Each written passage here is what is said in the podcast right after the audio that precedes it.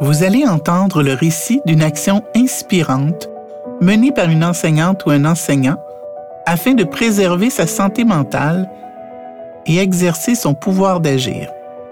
Ces récits ont été recueillis lors d'une recherche partenariale entre la FAE et trois chercheurs en santé mentale.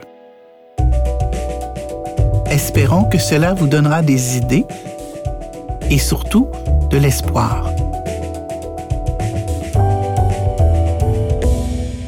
Un jeune prof arrive dans une école, s'inscrit sur la liste de priorité après un an et se rend soudainement compte que son nom n'y apparaît pas.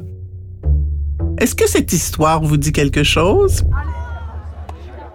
Nous sommes en 2006.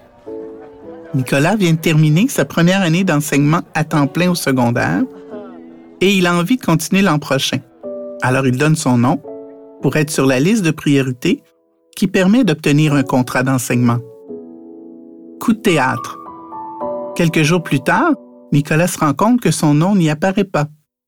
En plus, c'est pas le seul à qui ça arrive. 24 autres collègues au même centre de service scolaire ne sont pas sur la liste non plus. Quand il a cherché à avoir des explications, personne ne pouvait lui en donner, ni à son centre de service, ni à son école. Nicolas était furieux, et on le comprend. Pendant un temps, il s'est senti complètement démoralisé.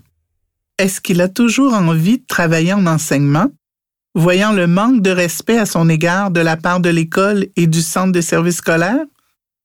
Après réflexion, il se rend bien compte qu'il a encore envie d'enseigner, mais qu'il veut et mérite d'être traité avec plus d'humanité. Il a donc commencé à faire des démarches pour comprendre pourquoi son nom n'apparaissait pas sur la fameuse liste. Il a écrit des lettres à la direction de son école, puis au service des ressources humaines de son centre de service, pas de réponse. Il a demandé à rencontrer la direction de son école, mais on lui dit que c'était la fin de l'année et qu'on n'avait pas le temps de le voir. Nicolas n'en revenait tout simplement pas. Il s'est tourné vers les ressources humaines du centre de service, où il s'est buté encore à des portes closes.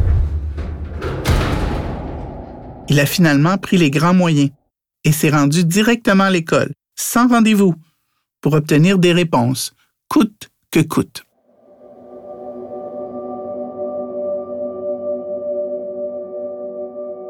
Il a fini par obtenir une rencontre avec la direction qui lui a appris enfin les raisons qui expliquaient son absence de la fameuse liste. La directrice adjointe avait inscrit dans son dossier qu'il avait eu un problème d'éthique professionnelle. Dans les faits, il s'agissait d'une mésentente autour de la prolongation de son contrat à la mi-année. Nicolas aurait signé et acheminé au centre de service son contrat pour la poursuite du remplacement d'un congé de maternité avant que la direction adjointe ne l'y autorise. Ça n'avait pas d'allure pour lui, ni pédagogiquement ni professionnellement. D'autant plus que tout se déroulait très bien avec son groupe et que le lien de confiance était déjà établi. Selon Nicolas, la directrice préférait attribuer ce contrat à une nouvelle enseignante avec moins d'ancienneté que lui, plutôt que de le laisser continuer avec son groupe. Nicolas a alors décidé de se battre contre ce qu'il considérait être une grande injustice.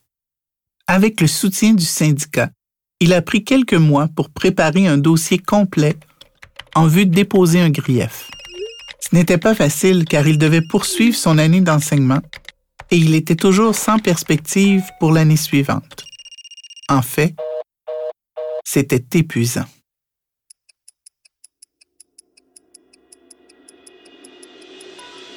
Plusieurs semaines ont passé et Nicolas a reçu un appel du syndicat. Le centre de service lui proposait une entente à l'amiable assortie d'un montant d'argent. Il pouvait continuer le processus de grief mais sa conseillère syndicale lui a dit que ça pourrait prendre encore un an. Nicolas a donc décidé, après réflexion, d'accepter l'offre, parce qu'il était complètement épuisé et avait juste envie de passer à autre chose. C'est sûr qu'il a pensé aux 24 autres qui étaient dans la même situation que lui et qui n'avaient pas eu gain de cause. Il trouvait ça juste désolant. L'année suivante, après avoir travaillé dans un milieu défavorisé, il a appris qu'un directeur d'une autre école s'était fait donner le mandat de venir l'évaluer. Entre les lignes, il a compris que le centre de service voulait s'assurer qu'il ne se trouverait pas encore sur la liste de priorité. À bout de souffle, Nicolas a alors pris un congé de maladie. Après toute cette histoire, Nicolas a finalement décidé de changer de centre de service et d'aller enseigner à l'éducation des adultes. Il ne regrette pas du tout de s'être défendu jusqu'au bout et il considère avoir beaucoup appris de cette expérience. Il a forgé son caractère, il s'est amélioré comme enseignant et il s'est aperçu qu'il avait la force de régler des problèmes. Mais surtout, cette expérience de lutte lui a donné envie d'aider les autres en devenant délégué syndical à son centre. Après plusieurs années d'enseignement, Nicolas a maintenant sa permanence, mais ça ne l'empêche pas d'être sensible à la réalité précaire des deux tiers des collègues de son centre, qui n'ont pas encore leur permanence et qui sont toujours les plus vulnérables. Au grand mot, les grands moyens.